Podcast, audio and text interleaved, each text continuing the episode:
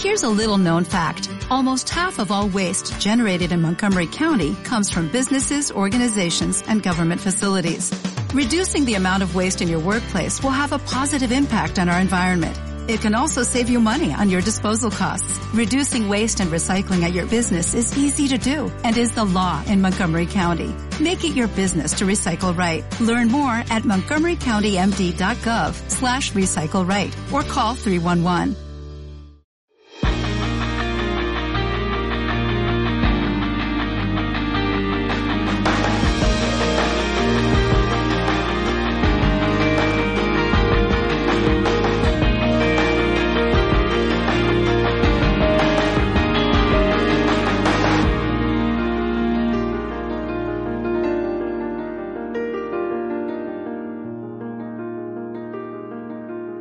Escuela Sabática Viva es un programa de apoyo para la Iglesia cuyo objetivo es convertir cada clase en una unidad de acción que practique el compañerismo, estudie la Biblia y experimente la misión como estilo de vida.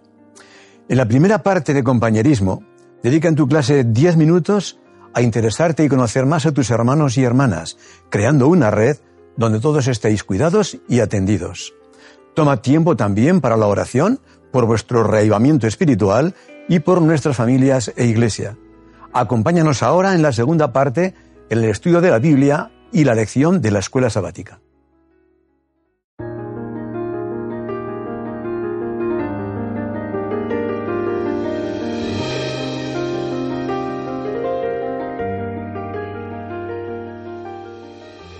Bien, pues bienvenidos de nuevo a nuestra quinta lección de Escuela Sabática Viva. Lidia. Gracias. Xavi. ¿Qué tal? Bienvenidos para continuar con nuestras reflexiones bajo el foco de la palabra de Dios. Muy bien. Como solemos hacer, eh, vamos a plantear una pregunta a partir de la cual trataremos de desarrollar el contenido y la explicación que nos parezca que nos parece más oportuna de- del pasaje. ¿Por qué creéis que le llevó tanto tiempo al rey Nabucodonosor comprender la importancia de la humildad? ¿eh? ¿Y qué relación puede tener la visión de un gran árbol en sueños, como se nos muestra en este capítulo, con su necesidad de humildad? Es a partir de ahí que creo que eh, podríamos iniciar este contenido. Bueno, pues yo creo que podríamos decir que la verdad es que Nabucodonosor tenía una posición muy importante. Tenía mucho poder en sus manos. Era el gran constructor, el gran Nabucodonosor en la gran Babilonia, ¿no?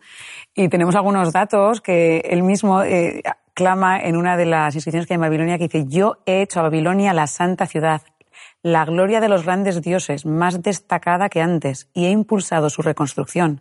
He hecho que los santuarios de dioses y diosas sean iluminados como el día.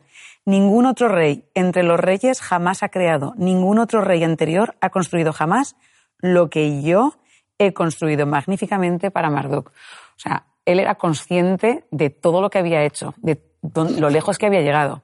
Y humanamente, pues es fácil ¿eh? que el orgullo esté en ese punto alto y sea más difícil dar nuestro corazón a Dios, humillarlo, ¿no? Y por otra parte, comentabas el tema del árbol en la visión. Pues es que en el Antiguo Oriente el árbol tenía un valor simbólico importante. Es un elemento importante de la iconografía de la antigua Mes- Mesopotamia. Muy bien. Entonces, igual Es que eh, muchas veces eh, olvidamos que Nabu- Nabucodonosor tiene dos facetas por las cuales es conocido. Una, evidentemente, por su capacidad militar. Ha conseguido continuar los éxitos de su padre, ha conseguido eh, que el imperio asirio sea olvidado, ha sojuzgado a Egipto, lo ha dejado encerrado en sus fronteras. Y una vez ha conquistado todo eso, aunque luego su historia seguirá, continuará teniendo batallas, pero dedica una parte de su vida muy importante a, a la reconstrucción, a- al embellecimiento de la ciudad de Babilonia. Ha- Hace un, es conocido por sus obras eh, en la ciudad, y no solo en la ciudad, sino en los alrededores de la ciudad. Una ciudad que empezó estando en la ribera del Éufrates, pues eh, con sus trabajos de canalización, de irrigadío, de todo, consigue que los dos ríos se junten. La ciudad sobrepasa el río al final y acaba ocupando los dos márgenes del río.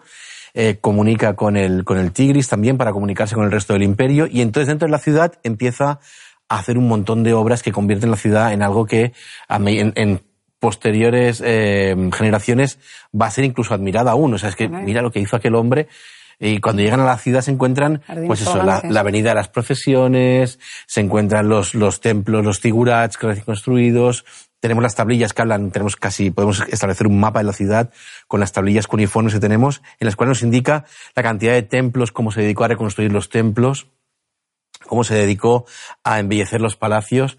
Tenemos también la leyenda de los jardines colgantes. No sabemos realmente si fueron allí en Babilonia. Hay diferentes eh, cuestiones sobre ello.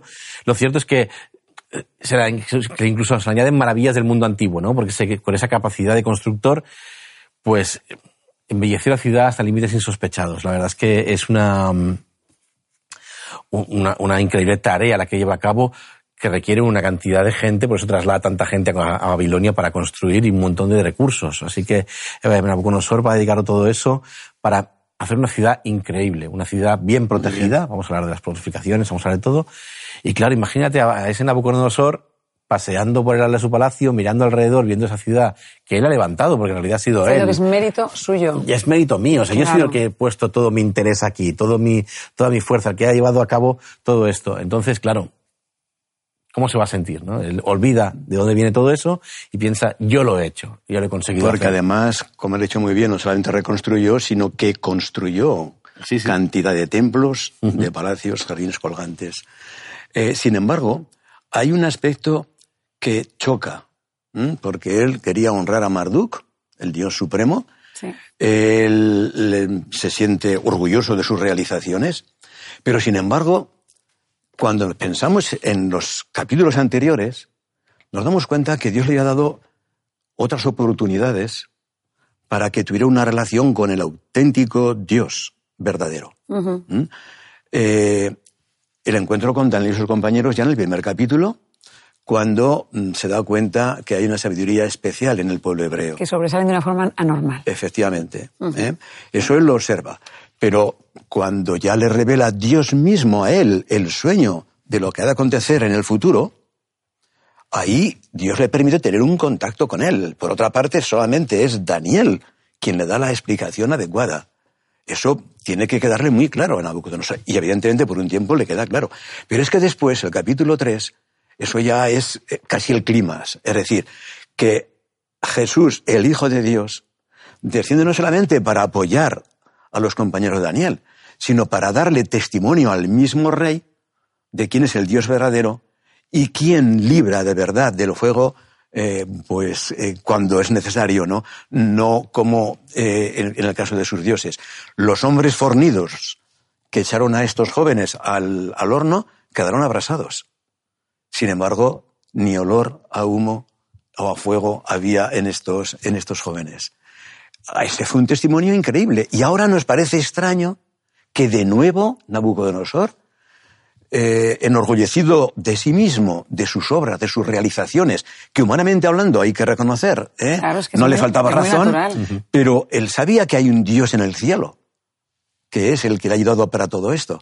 Sin embargo, vemos que ha hecho necesario el sueño de ese gran árbol que está dando cobijo a toda la creación y que finalmente se advierte en el sueño que, es cortado, que solamente eh, quedan ahí el, tocón del árbol y las, raíces eh, durante, siete tiempos y que esto va a ocurrir, como dirá el versículo 17, dice la sentencia es por decreto de los vigilantes y por dicho de los santos la resolución, para que conozcan los vivientes que el Altísimo gobierna el reino de los hombres y que a quien él quiere lo da y constituye sobre él al más bajo de los hombres. Este es un mensaje claro, el mismo sueño para eh, Nabucodonosor. Lo cierto es que él ha llamado también de nuevo a sus magos, nadie ha podido da- de- dar ninguna explicación, pero es Daniel, es Daniel el que realmente le da la explicación. De modo que aquí observamos que Dios, en su misericordia, está atento a ese hombre, a ese hombre que, como alguien ha escrito de él, era justo, amante de la justicia, aunque evidentemente quizá el orgullo, pues, eh, era, era su, su talón de Aquiles. ¿eh? Y, y como te has dicho bien, le da pequeños toques, ¿no? En el capítulo 1, el segundo, el tercero, y en el cuarto es que llama la puerta día tan fuerte, ahora en esta ocasión llama tan fuerte el Señor al corazón de Nabucodonosor que las bisagras saltan, ¿no? Se, se, se rompe, ¿no? Es que es, es la visión, incluso la visión, resalta el, el, papel que tenía Nabucodonosor como, como rey y como ese, ese, árbol. No representa un árbol escuchimizado, pequeñito, sino que muestra ese árbol en el cual se cobijan. Eh, claro, la visión reconoce que Nabucodonosor es grande, pero no la visión le hace ver que no es él el que ha hecho ese, ese poder, sino que es Dios el que se lo ha dado.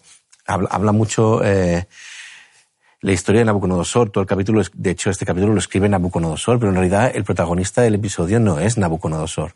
Para mí el protagonista del episodio, ya lo hablamos al principio de las lecciones, es Dios y aquí se demuestra más. Lo que me demuestra este episodio no es tanto Nabucodonosor, sino la misericordia que tiene Dios al volver una y otra vez a esa persona que se, que se va descarriando y que es como cualquiera de nosotros. Y el Señor continuamente desciende otra vez y le dice, hey, mira, hey, atento, cuidado, mira lo que te va a pasar. Así que para mí, si tuviera que elegir un protagonista, volvería a ser Dios por el, por el protagonismo que se le da a ese amor que nos tiene Dios, para rectificarnos, para volvernos al camino, ¿no? La forma en que lo va a rectificar es Dios muy nos conoce eh, y Él sabe lo que puede conseguir de cada uno de nosotros. Y en este caso se ha propuesto conseguirlo con Nabucodonosor y efectivamente este capítulo eh, nos muestra que hay un reconocimiento final. Porque ya el comienzo, eh, cuando dice Nabucodonosor, rey, a todos los pueblos, naciones y lenguas que moran en toda la tierra. Paz os sea multiplicada. Conviene que yo declare las señales y milagros que el Dios Altísimo ha hecho conmigo. Cuán grandes son sus, sus señales y cuán potentes sus maravillas. Su reino, reino sempiterno, su señorío de generación en generación. Yo, Nabucodonosor, estaba tranquilo en mi casa y ahora relata esto. Da la impresión de que la mayor parte de este capítulo es como la transcripción de una carta que él envía. ¿eh? Él la envía a todas las partes de, su reino para que conozcan eh, lo que ha ocurrido en su vida. Es como si quisiera comunicar que realmente se ha convertido al Dios Altísimo. Esta es la impresión que da el capítulo. Y yo creo que las evidencias de su conversión son inequívocas ¿eh? en todo el contenido. Es, es, una carta realmente extraordinaria porque en la antigüedad no, un rey no se dignaba escribir ese tipo de cartas. Si tuviera que hablar de, de un destello de por qué creo que Nabucodonosor cambió hasta tal punto, fue porque ningún rey de la antigüedad escribiría una carta de este tipo la mayoría de ellos en estelas, en, en, mensajes, lo que hacían era proclamar sus grandes victorias. Incluso tergiversaban un poquito la historia para magnificar sus victorias. La batalla de Kadesh, por ejemplo, con Ramsés II, esa estela que narra una gran victoria cuando en realidad la batalla acabó en tablas casi, ¿no? O sea, todo rey intentaba siempre mostrarse como un rey vencedor, poderoso. Nabucodonosor se nos presenta aquí como el, el perdedor, entre comillas, el que ha de reconocer que él no es el máximo poder, sino que es Dios, está el que está por encima de él. Así me parece algo extraordinario incluso para la época y que nos demuestra la, la, la maravilla que el Señor hizo con él para, para convertirlo, ¿no? En encuentros anteriores, con el capítulo 3 y el 2, eh, se muestra con claridad el reconocimiento por parte de Nabucodonosor del Dios verdadero, del Dios altísimo.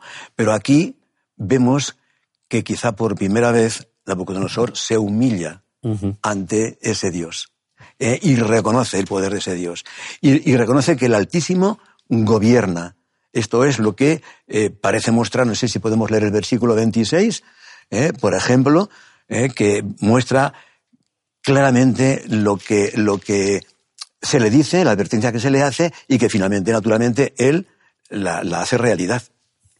Vale, eh, lees tú el 426 o el 426. Transcurridos 12 meses, mientras paseaba por la terraza del Palacio Real de Babilonia. Es 26. Sí, sí, es lo que estoy pensando, que no lo tengo yo. El 426. 426. Y en cuanto a la orden de dejar en la tierra el tocón y las raíces del mismo árbol, significa que tu reino te quedará firme, luego que reconozcas que todo poder viene del cielo. O sea, es el, sí. el, el Señor le dice, no, no va a ser eterno la, esa condición en la cual te he reducido, sino que piensa, reconoce, asimila, y entonces descubrirás una verdad y tú, entonces serás restituido a tu verdadero poder, que es lo que tienes. Mi versión dice, luego que reconozcas que el cielo gobierna, que es la misma idea, uh -huh. ¿eh?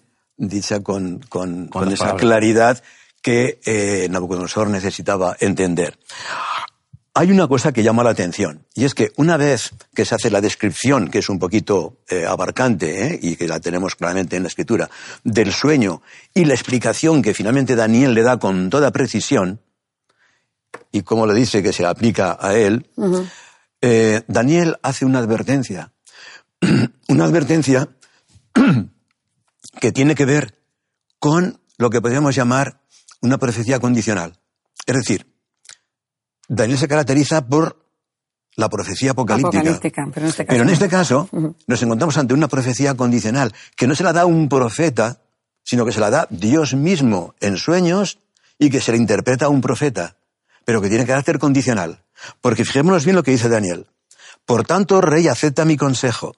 Tus pecados redime con justicia y tus iniquidades haciendo misericordias para con los oprimidos, pues tal vez será eso una prolongación de tu tranquilidad. ¿Eh? Es como... La situación es lo que tiene que hacer. Esto nos recuerda la advertencia que hizo Jonás en Nínive. ¿Eh? Y que, fue, bueno, pues, pues eh, quizá un tiempo antes, pero que la, la hizo con toda claridad. De aquí a 40 días, Nínive va a ser destruida. Pero sin embargo no fue destruida, porque hubo un arrepentimiento. ¿eh? Un ejemplo clásico en la Biblia de profecía condicional. Pero es que aquí nos muestra con claridad que el sueño estaba condicionado a que él aceptara o no que el cielo gobierna. Y efectivamente, las palabras del versículo 30 sí, es, es... que hemos visto nos muestran que durante un tiempo, 12 meses, él conservó en su corazón la advertencia de Daniel. Pero hubo un tiempo que se olvidó y dejó otra vez que aflorara su espíritu el orgullo que le caracterizaba. Cada, paseo por aquella terraza, imagino, viendo su ciudad, le hacía eh, olvidarse más y más de la advertencia. Nos pasa a todos, ¿eh? no, no es Nabucodonosor. Y de hecho, cuando él dice estaba tranquilo y floreciente, él se sentía próspero y feliz consigo mismo, ¿no? Pero Dios le da una visión distinta de cómo debería, debería estar y cómo debería sentirse. Y es ahí cuando... Es que llega un momento también que en la historia Nabucodonosor se le llama para hacer de, diplomático entre dos naciones que están peleadas, los medios y otra nación que está también allí. Y es, o sea, él se da cuenta de que realmente todo el mundo lo admira, todo el mundo lo respeta, él es el rey más poderoso de la tierra. Es la cabeza de oro, es realmente lo que le dijo Daniel en la, en la anterior eh, visión que había tenido, ¿no? En el anterior sueño. Así que él se siente tranquilo y confiado. Estoy en la mayor ciudad del mundo, en la mayor eh, metrópoli, con la mayor potencia. Soy el mejor, no tengo que por qué pensar en nada más. Y es entonces cuando el Señor le dice, no, si tienes que pensar en algo mucho más importante que, que tú, que ti mismo, ¿no? Parece como si se repitiera un poquito la experiencia, o al menos tiene ciertos paralelos, que él vivió al olvidarse de la revelación de la, aquella gran imagen eh, grande y terrible, ¿no? Con diferentes partes que mostraba la sucesión de reinos y pasar a hacerla toda de oro. Aquí, en un momento en el que Daniel le interpreta y le explica, parece que lo acepta, pero solamente al cabo de un año vuelve otra vez ¿eh? a su conducta anterior. Y es interesante, lo cual nos demuestra la relación que tiene el cielo con la tierra, que dice el texto, aún estaba la palabra en la boca del rey, cuando vino una voz del cielo, a ti se te dice, rey Nabucodonosor, el reino ha sido quitado de ti. De entre los hombres te arrojarán, con las bestias del campo será tu habitación, y como los bueyes te apacentarán. Y siete tiempos pasarán sobre ti hasta que reconozcas que el Altísimo tiene el dominio en el reino de los hombres y lo da a quien él quiere. Y en la misma hora se cumplió la palabra sobre el reino de Nabucodonosor. Fue echado entre los hombres, comía hierba como los bueyes, su cuerpo se mojaba con el rocío del cielo, hasta que su pelo creció como plumas de águila y sus uñas como las uñas de las aves. Eh, se ha encontrado alguna escritura en la que, en la que se dice que mm, durante un tiempo el rey, sin mencionarlo directamente a él, pero parece que se asocia a su experiencia, el rey se olvidaba de sus deberes eh, políticos, de la familia, trataba a la familia, trataba a la familia, etcétera, que, quizá pudo ser el comienzo de su problema. ¿Eh? que ha sido reconocido como una licantropía o zoantropía. Eso dice la escuela sabática, ¿no? que sería una enfermedad en la que el paciente usa, se comporta como un animal. es el nombre hay, muy Poca, hay muy poca información histórica al respecto del, último periodo del gobierno de Nabucodonosor, así como tenemos mucha información sobre todo lo que hizo al principio, las conquistas y todo. Llega un momento de su reino que de repente encontramos muy poca información en, la, en las tablillas, en la arqueología. Probablemente pudo ser una señal de que pasó algo en el reino que a nadie le interesaba. Que Tú lo has dicho antes, esta experiencia los reyes no, las han registrado. no voy a registrar. Claro, claro. Oh, me quedé convertido en bestia. Claro, claro. ya sí que es verdad que hay un testimonio, hay un testimonio que él dio a todo el reino, pero que solamente Daniel lo registra fielmente. Esto es lo que parece que nosotros podemos eh, encontrar. Lo demás son indicios, son aproximaciones, ¿eh? pero lo cierto es que esto fue así. Y al cabo del tiempo, dice, al fin del tiempo, yo Nabucodonosor alcé mis ojos al cielo y mi razón me fue de vuelta. La expresión mi razón me fue de vuelta quiere decir que la perdió y que se comportó como una verdadera bestia del, del, campo, de la naturaleza, un verdadero animal. ¿eh? Esto es lo que, lo que nos muestra con claridad, pero que Dios estaba esperando ese momento. Le había sido anunciado y se cumplió tal y como el Señor dijo. ¿eh? Cuando pasaron los siete tiempos, y ese tiempo sabemos que son siete años. Siete años. Y es curioso porque pasar de tener esa autonomía, ese poder, a convertirte en un animalillo completamente... ¿eh? Sin tener control sobre tus actos, sin tener nada. O sea, tú que has controlado toda la creación, que has controlado todo el dominio de la ciudad, todo tu reino, de repente te ves desprotegido, sin poder dominarte, sin poder hacer nada. Me imagino esa mirada al cielo como... Ay, ¿no? ¿Qué he hecho? Es un poco así, incluso en los breves momentos de conciencia, que mejor que tuvo, no lo sé, no puedo, no puedo explicar porque no estoy en sus, en sus zapatos, como se dice vulgarmente, ¿no? Pero lo cierto es que llega un momento que el Señor le devuelve la razón y él podría haber continuado siendo rebelde. Pero la Biblia no habla más de eso, habla de, de una conversión. Es muy diferente la respuesta que tiene de este sueño y de esta experiencia a la de las otras experiencias incluso reacciona mal, como va a reaccionar después Darío y otros reyes, reacciona excediéndose incluso en sus deberes. Pero aquí es, muy comedido y se nota una conversión diferente. Cuando habla de, en, el horno de fuego, habla de vuestro Dios. Siempre la respuesta en las otras, en las otras veces ha sido como muy, está bien, no reconozco que sí, que es verdad, pero yo conservo aún mis ideas y mi autonomía. Pero aquí en, en este capítulo 4 encontramos una, un, pensamiento diferente. Un, el mismo Nabucodonosor es el que escribe, ahora reflejado por Daniel, ¿no? me imagino que eh, Nabucodonosor dicta y Daniel es el que escribe el texto. Notemos que el final de su comunicado, eh, de su escrito, dice, ahora yo Nabucodonosor alabo, engrandezco y glorifico al Rey del cielo, porque todas sus obras son verdaderas. Se ha olvidado de sus obras personales. Habla de las Y reconoce las obras del Dios del cielo y sus caminos justos. Y Él puede humillar a los que andan con soberbia. Él reconoce que en el pasado fue orgulloso y soberbio, pero que ahora es humilde. De modo que es evidente que aquí el capítulo destaca dos grandes verdades, que es el orgullo del ser humano y la humildad necesaria para aceptar la voluntad de Dios, ¿de acuerdo? Y para reconocer sus caminos y naturalmente encaminarse por caminos de, salvación. Me gustaría que comentásemos brevemente, si os parece, el orgullo, lo hemos ya eh, explicado, el, sobre todo el orgullo del rey. Eh, ¿Cómo definiríamos la verdadera humildad? Porque claro, hemos de preguntarnos, ¿la definición del diccionario o del diccionario nos serviría? Yo a veces he hecho una pregunta, para que podamos precisar un poco la respuesta. He hecho una pregunta, vamos a ver. ¿Jesús fue humilde? Cuando hago esta pregunta la gente dice sí. Jesús fue humilde. Y cuando cogió azotes de cuerdas, de acuerdo, y expulsó a los campistas del, templo, ¿eh? o cuando les dijo a los fariseos y escribas hipócritas, ahí fue humilde, y hay quienes se quedan mirándote pensando a ver si ahí fue humilde Jesús o no. A ver si Jesús dejó de ser humilde en algún momento, o fue siempre humilde. Cuando el profeta Elías... Es que si, seguimos, la definición del diccionario, eh, vamos a encontrar que en ciertos momentos, quizá incluso los, los, los profetas, cuando Moisés dice, y, Moisés fue el mayor profeta sobre, de Israel y tal, es como, es un poco raro, ¿no? Pero yo creo que la humildad no se refiere solamente a la definición que entendemos, sino que tiene mucha, mucho que ver con nuestra relación con Dios. Muy bien, muy bien. Creo que la, la humildad se refiere a reconocer que Dios siempre está por encima y que Dios nos guía. Y que cuando hacemos lo correcto, cuando seguimos sus instrucciones al pie de la letra, eh, y estamos dominados por, dominados en el buen sentido por él, eh, y lo reconocemos, lo que hacemos está bien. Y también es cuestión de equilibrio. Yo lo pensaba, digo, eh, es difícil en la vida tener equilibrio, ¿no? Porque o tenemos la autoestima muy alta y no estamos muy seguros de, muy satisfechos de lo que, nuestros talentos y dónde hemos llegado, o podemos tenerla muy baja, que tampoco se viene del Señor, y querernos muy poco, y valorarnos muy poco, y sentirnos que no, no hacemos nada bien. Entonces, para estar en medio, porque la humildad yo creo es estar en medio, ¿eh? y es estar conectados con Dios. Es el equilibrio solo lo puede, solo lo puede dar Dios. Y por otra parte, ser hijos auténticos suyos, ¿no? Es como los hijos que no reconocen el mérito de lo que han hecho en sus padres, que no son agradecidos con sus padres porque han llegado gracias a ellos, de cierta forma, han llegado donde han llegado. Por ellos. Y lo olvidan, pues como buenos hijos, ¿eh? tenemos que ser conscientes de que todo lo donde lleguemos, los talentos que hemos recibido, nuestro éxito, es todo, todo, se lo debemos a, a él, ¿no?